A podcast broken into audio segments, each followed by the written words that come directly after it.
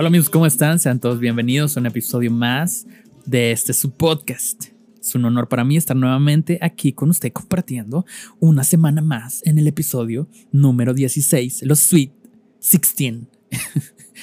aquí es donde la cosa se pone eh, un poco escalofriante, porque los 16 creo yo que es, que es una edad un poco... Los 16 años, creo que todos los han, todos todos podrán estar de acuerdo conmigo que son unos, una edad muy extraña, muy extraña para el cuerpo, muy extraña para nuestro cerebro, muy extraña para nuestro diario andar, para nuestro, nuestro diario vivir, porque estamos en una edad donde ya queremos hacer cosas de adultos, ya queremos estar experimentando cosas que de repente usted, mi querido hermano, mi querido amigo, no debería de estar haciendo. Usted probablemente a esa edad ya probó el alcohol, ya probó las mieles del amor, eh, probablemente ya se haya probado alguna que otra sustancia eh, no permitida.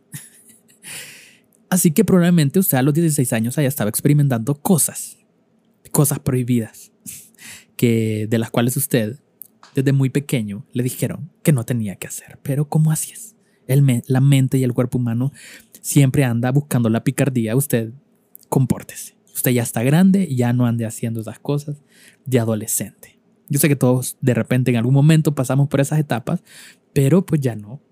Es tiempo de madurar, es tiempo de crecer, es tiempo de avanzar, es tiempo de que usted deje de estar haciendo TikToks.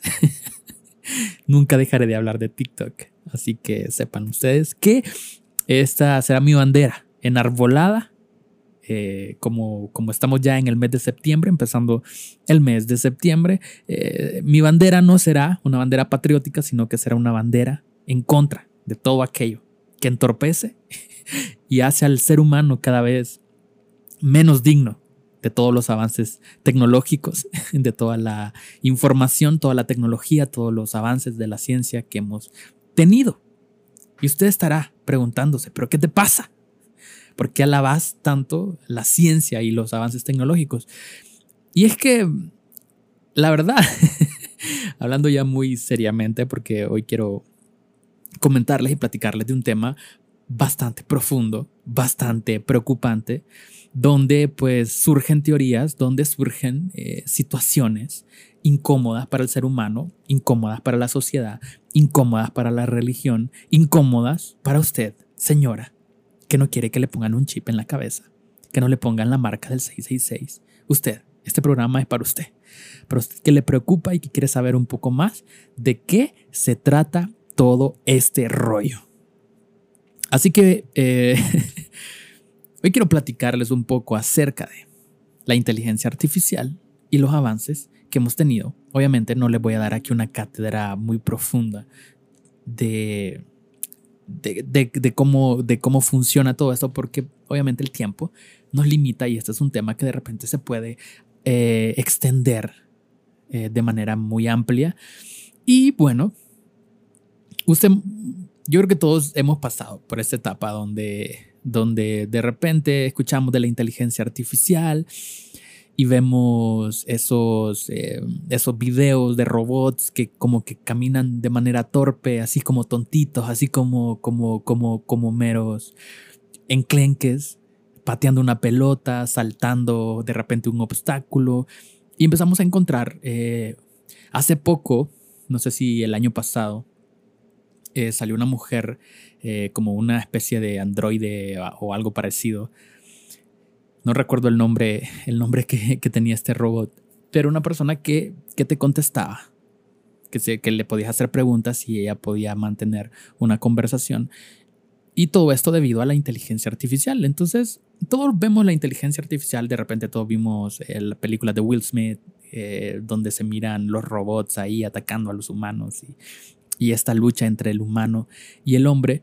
Y hasta cierto punto, para nosotros la inteligencia artificial puede ser que suene mucho como ciencia ficción, porque solamente lo vemos en películas. Todo eso solamente aparece en las películas y para nosotros, bueno, al, estar en una película, para nosotros es totalmente inofensivo porque creemos de que de repente no va a suceder, no va a pasar, no vamos a vivir eso y es algo que está sucediendo. En este momento la inteligencia artificial está teniendo avances muy grandes. La inteligencia artificial eh, está creando, está teniendo eh, avances donde, donde llega un punto donde ya la misma es tan fuerte, es tan grande, que ya la misma inteligencia está empezando a entender y a poder comprender eh, ideas abstractas, que eso es lo que a nosotros de repente nos diferencia de una máquina.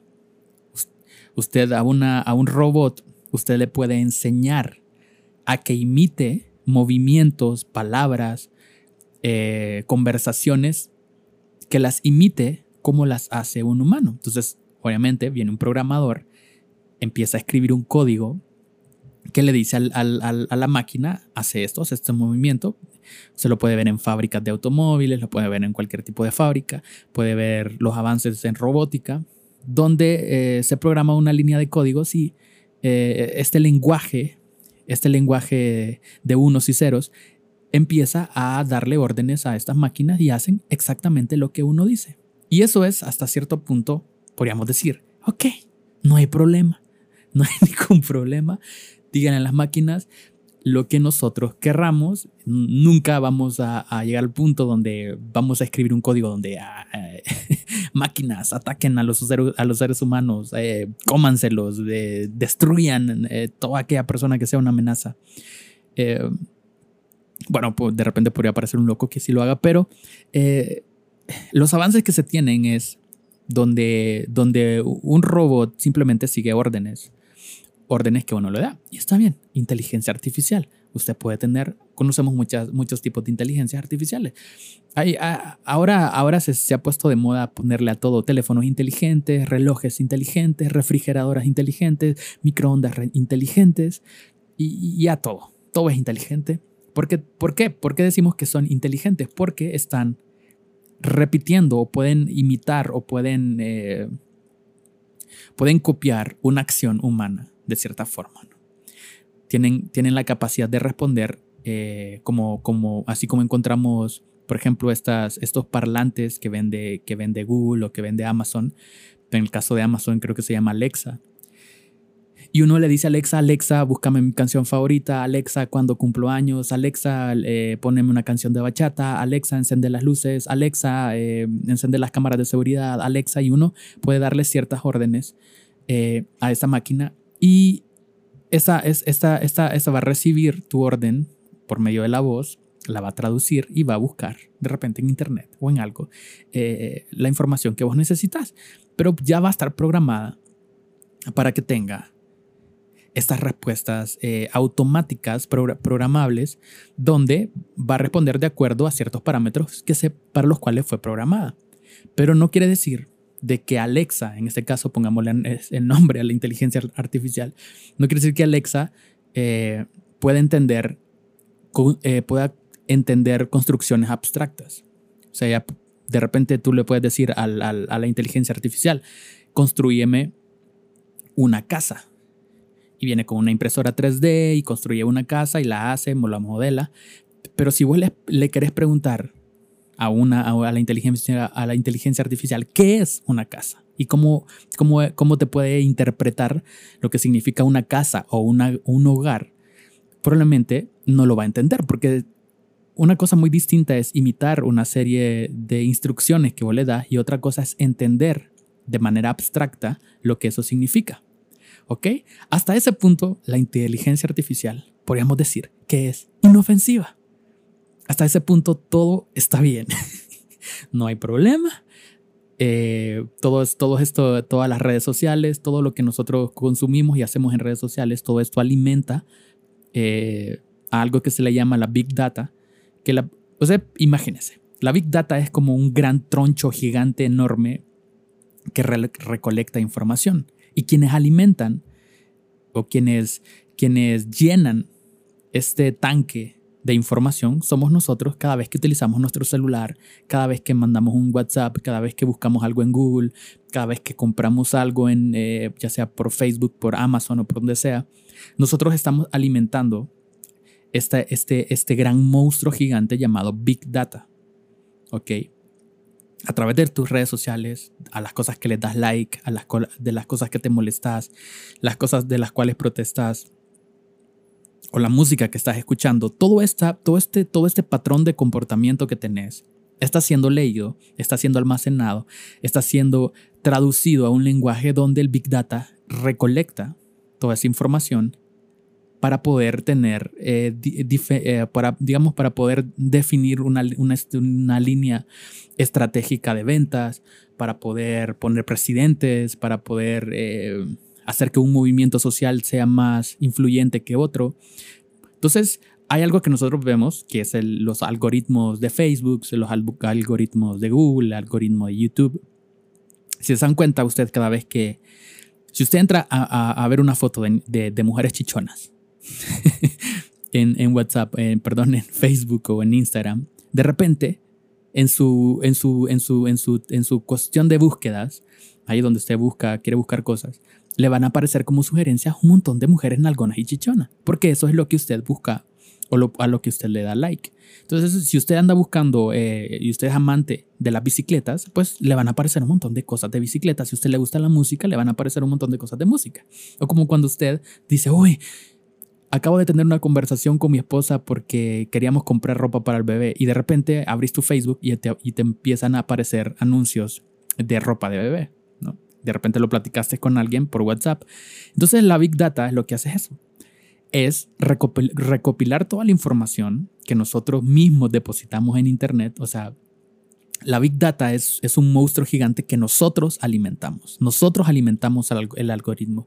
El algoritmo es una construcción de nuestros mismos patrones. O sea, el, algoritmo te conoce más a vos de lo que vos te conoces, porque conoce cuál es tu patrón de búsquedas, cuál es tu patrón de, de cosas que le das like, qué cosas estás viendo, qué video estás viendo, qué cosas estás escuchando. Entonces, la Big Data lo que hace es recolectar los patrones de todo el mundo completo, meterlos en, en una sola tinaca de información y luego con todos estos datos recolectados, ellos pueden tomar decisiones comerciales, empresariales, políticas, si se puede decir, que ese fue un gran, uno de los grandes problemas por los cuales Facebook y en este caso Mark Zuckerberg ha estado metido por la cuestión de Cambridge Analytica, que es una empresa que estuvo, que estuvo absorbiendo toda todo la big data de Facebook para poder, eh, poder mover y poder promover eh, los políticos en, en, las elecciones que hubieron eh, hace unos años.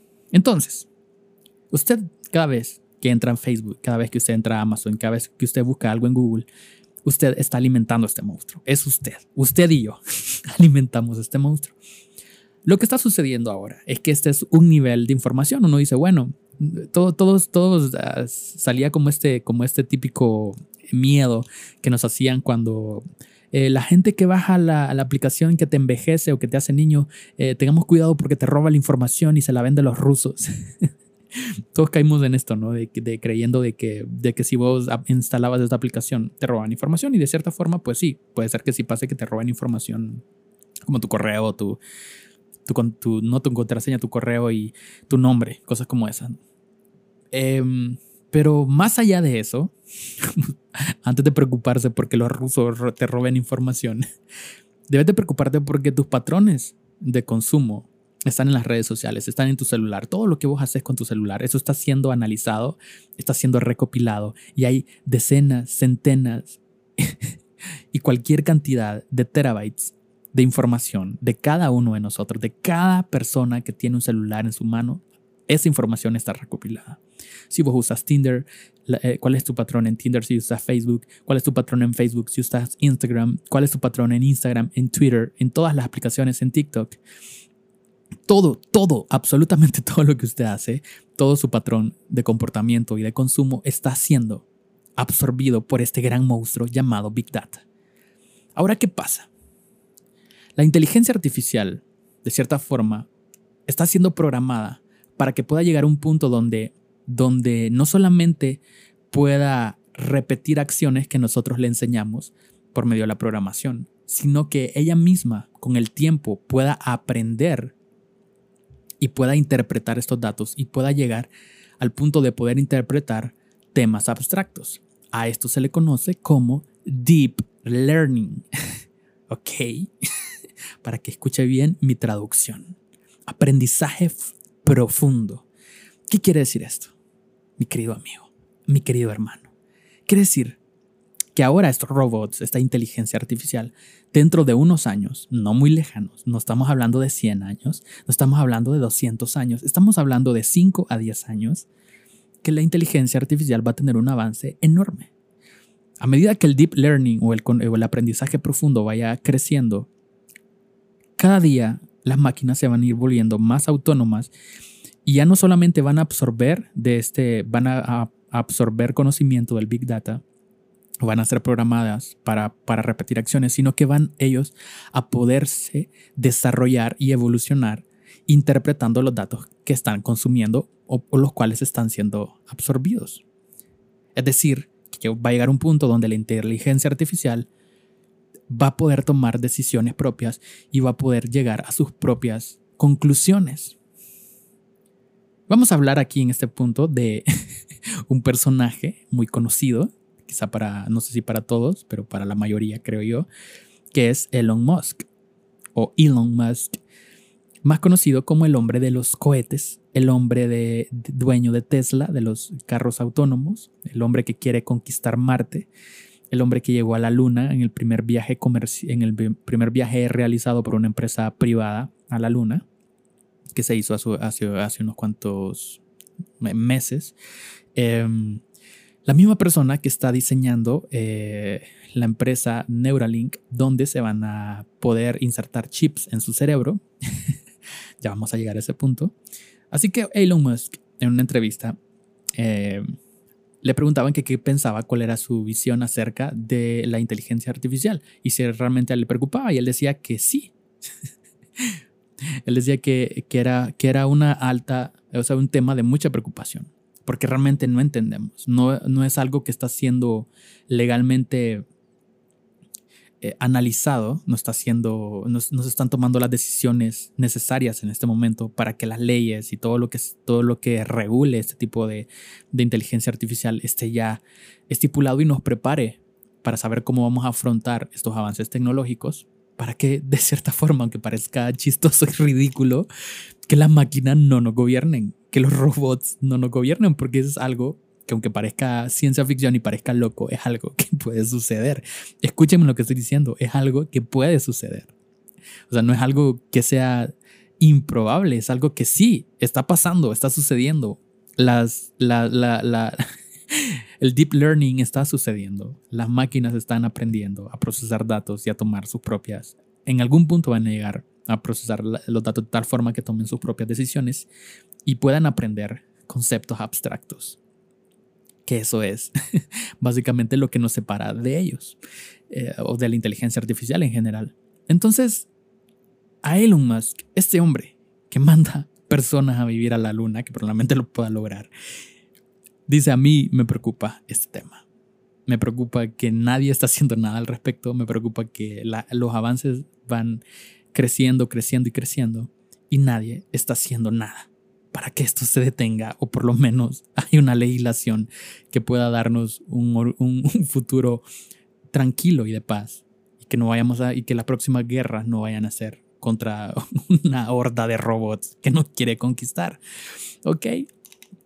Así que Elon, muy inteligentemente, podríamos decir, o muy diabólicamente, podrían decir otros, eh, diseñó esta empresa llamada Neuralink, se la puede buscar, cosa que a muchos los tiene nerviosos en este momento, porque Neuralink es una empresa que está diseñando unos, unos chips, básicamente unos microchips, que son como eh, unos pequeños chips como de 4 milímetros que pueden, que tienen ciertos como tentáculos o, o hilos, ¿no? que son unos, unos electrodos que van conectados a su red neuronal. Con ese chip, una vez que se lo, que se lo inserten en su, en su cerebro, usted tendrá la capacidad, eh, o ellos tendrán la capacidad en ese caso, de poder curar cualquier enfermedad eh, cerebral o con cualquier deficiencia cerebral que tengamos. En ese caso, por ejemplo, una persona que haya perdido la vista, una persona que tiene Alzheimer, una persona que haya perdido eh, la capacidad auditiva, una persona que haya tenido de repente una enfermedad cerebral que eh, como, como, como la epilepsia o como ese tipo de enfermedades que hoy en día no tienen cura, con este chip una vez insertado en su cerebro, conectado los electrodos en la, en la zona correcta, podrán suplir o podrán descargar, hacer descargas eléctricas en su red neuronal que podrán ayudarle a usted a que pueda ser sanado, pueda ser curado de esa enfermedad que le ha quejado durante tantos años o que de repente algún familiar ha tenido. Entonces, es un avance severamente eh, enorme. Entonces, Elon llega a esta conclusión y dice, ok, si nosotros no podemos vencer a la inteligencia artificial, entonces unámonos, unámonos a ellos, no nos quedemos atrás. Y él decía, de cierta forma nosotros ya somos una especie de cyborgs. El cyborg es como esta especie de hombre, hombre máquina y hombre y humano, ¿no? Es como una combinación de entre un humano y una máquina, un cyborg. De cierta forma nosotros ya somos una especie de proto-cyborg porque de cierta forma tenemos nuestro celular, que es, que es una máquina, que es una computadora, en nuestras manos prácticamente pues todo el día.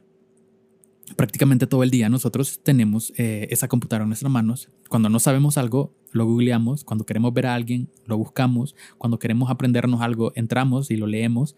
Cuando queremos escuchar música, entramos a un reproductor de música y la reproducimos. Es decir, en nuestra mano ya está prácticamente, estamos unidos a este aparato durante todo el día, al cual accedemos para hacer absolutamente todo.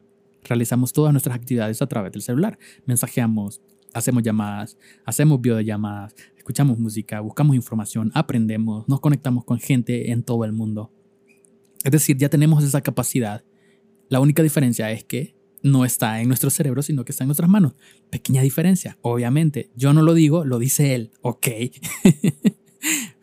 Entonces, ¿cuál es la diferencia? Y obviamente yo entiendo como esta línea de, de, pensamiento por la que él lleva. ¿Cuál es la diferencia en que si ya tenés si ya tenés ese acceso a esa información y ya tenés un aparato que procesa información mucho más rápida que tu cerebro, ¿por qué no simplemente usamos ese chip? Te lo ponemos en tu cabeza y ahora vos vas a tener la misma capacidad que podría tener una máquina.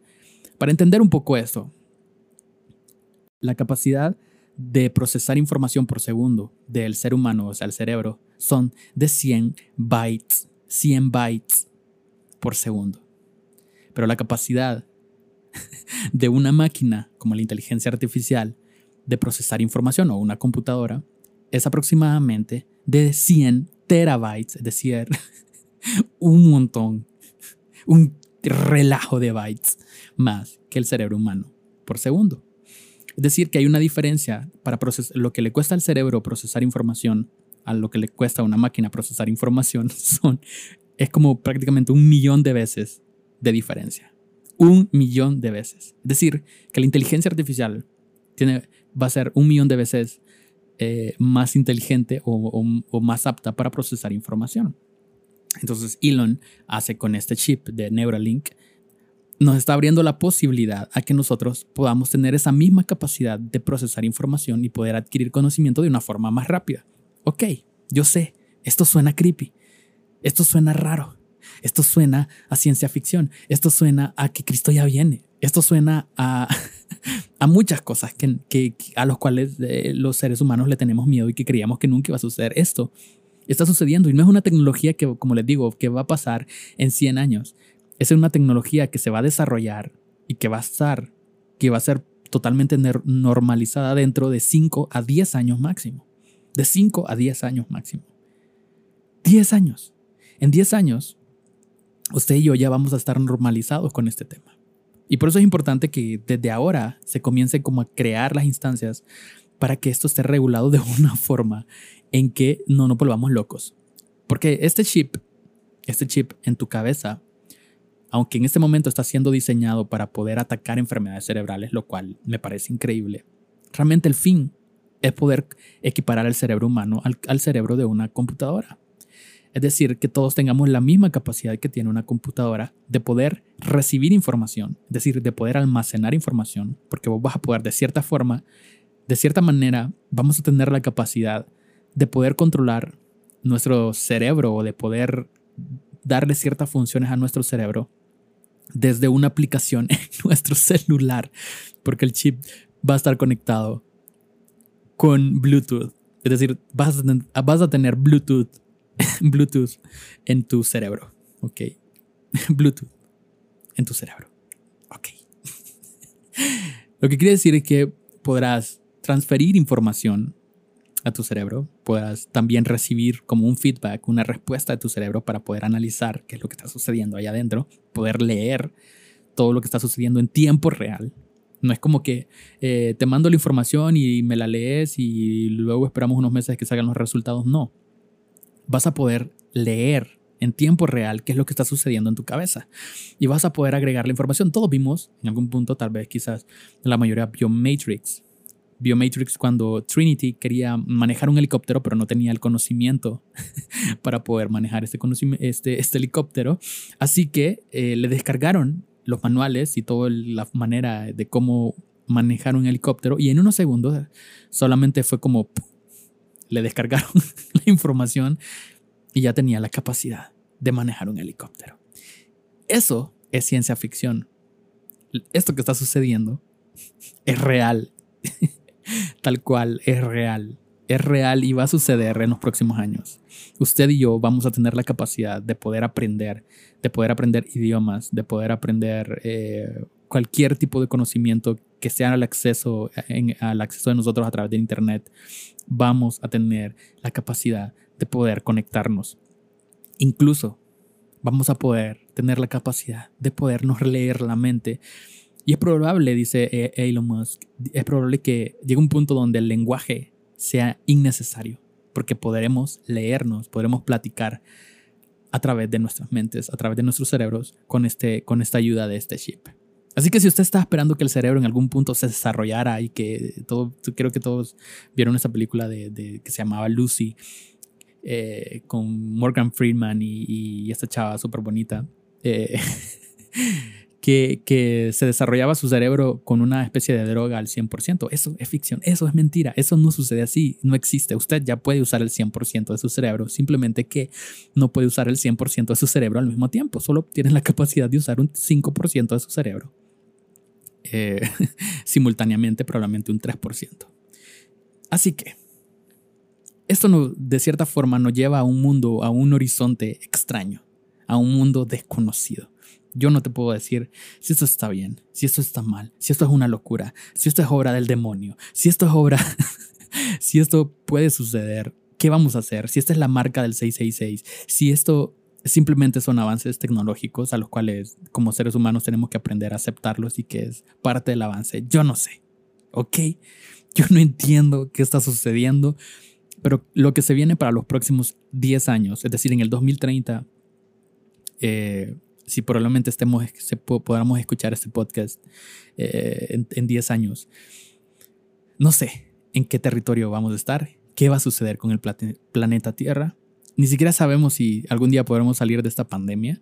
No sabemos tantas cosas, ignoramos tanto. La cosa es que esto está, sucediendo. Y, está sucediendo y, es real.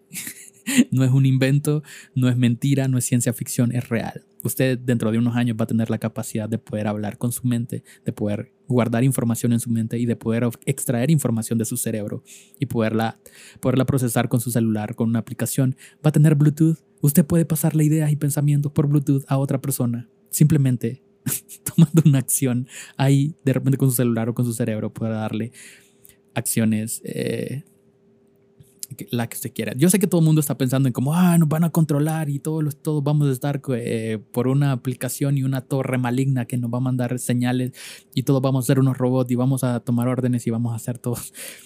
Yo sé, yo sé que podemos imaginarnos cosas muy locas, eh, cosas que podrían pasar, no sé, no lo sabemos.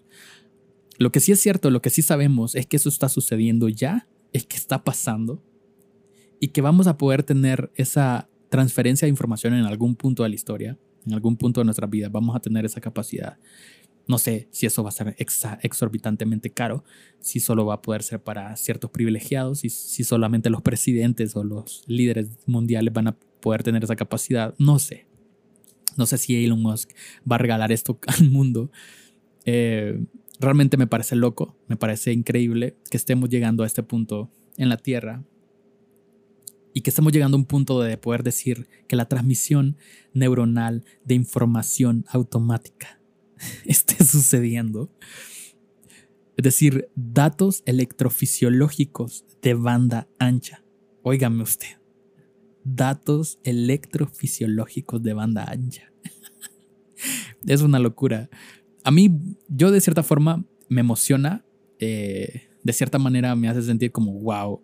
O sea, estamos en el futuro ya. Esto ya, esto ya es el futuro. Esto ya es otro mundo. Pero yo sé que desde el punto de vista eh, social, desde el punto de vista eh, filosófico, si lo quieres ver también así, desde el punto de vista psicológico, desde el punto de vista eh, religioso, espiritual, hay muchas implicaciones y hay muchas preguntas que los líderes deben de estarse haciendo ya. Porque estas preguntas van a nacer en los próximos años y tenemos que tener una respuesta a estas preguntas. Tenemos que tener una respuesta clara y contundente porque la ciencia no se está deteniendo y no está pidiendo permiso, está avanzando a pasos agigantados. Ya va a llegar un punto donde todo va a ser autónomo, donde todo va a ser totalmente autónomo. Y ese es el miedo al cual yo realmente le tengo eh, mis reservas. Porque como hablamos en el, periodo, en el episodio anterior, entre la autonomía y la libertad, probablemente en esa lucha de buscar la autonomía estaremos perdiendo nuestra libertad. Así que es tiempo de que comencemos a pensar en esto, comencemos a analizarlo, que los pastores, que los predicadores, que los presidentes, que los diputados, que los congresos, que las Naciones Unidas comiencen a contestar las preguntas que empiezan a surgir día con día. Así que bueno, espero, espero haberles aclarado un poco el tema. Espero haberles dejado un poquito más amplio la visión de lo que está sucediendo en el mundo actual. En este momento estamos en un mundo loco, en un mundo bastante crazy, pero bueno, es, es lo que está sucediendo. no sé si de repente Dios va a aparecer en los próximos meses, en los próximos días y esto nunca vaya a suceder. Nunca lleguemos a Marte y nunca lleguemos a conquistar eh, este tipo de, tecnologías o nunca lleguemos a conocerlas, perdón, mejor dicho, nunca lleguemos a, experimentar con ellas. No lo sé. Sea como sea, usted debe estar preparado. Prepare su corazoncito, prepare su, su espíritu, prepare su mente, prepárese porque lo que se viene o es el fin del mundo, es la extinción total de la humanidad, o se vienen días raros, años extraños para cada uno de nosotros y hay que estar preparados para todo, absolutamente para todo. Así que bueno, gracias amigos por haberme acompañado en un episodio más de ese podcast, en los Sweet 16. en los 16, en este episodio 16, gracias. Eh, empezó septiembre, de repente la próxima semana tal vez podamos hablar de temas un poco más relacionados con, con, con la patria, no lo sé. Lo que sí sé es que muy pronto, muy pronto se terminará esta, esta temporada en el episodio 20, así que para la segunda temporada espere sorpresas, espero yo poderle dar sorpresas agradables a usted. Así que em, nos vemos en el siguiente episodio, que tengan un bonito, hermoso, dulce y increíble fin de semana, así que bye bye.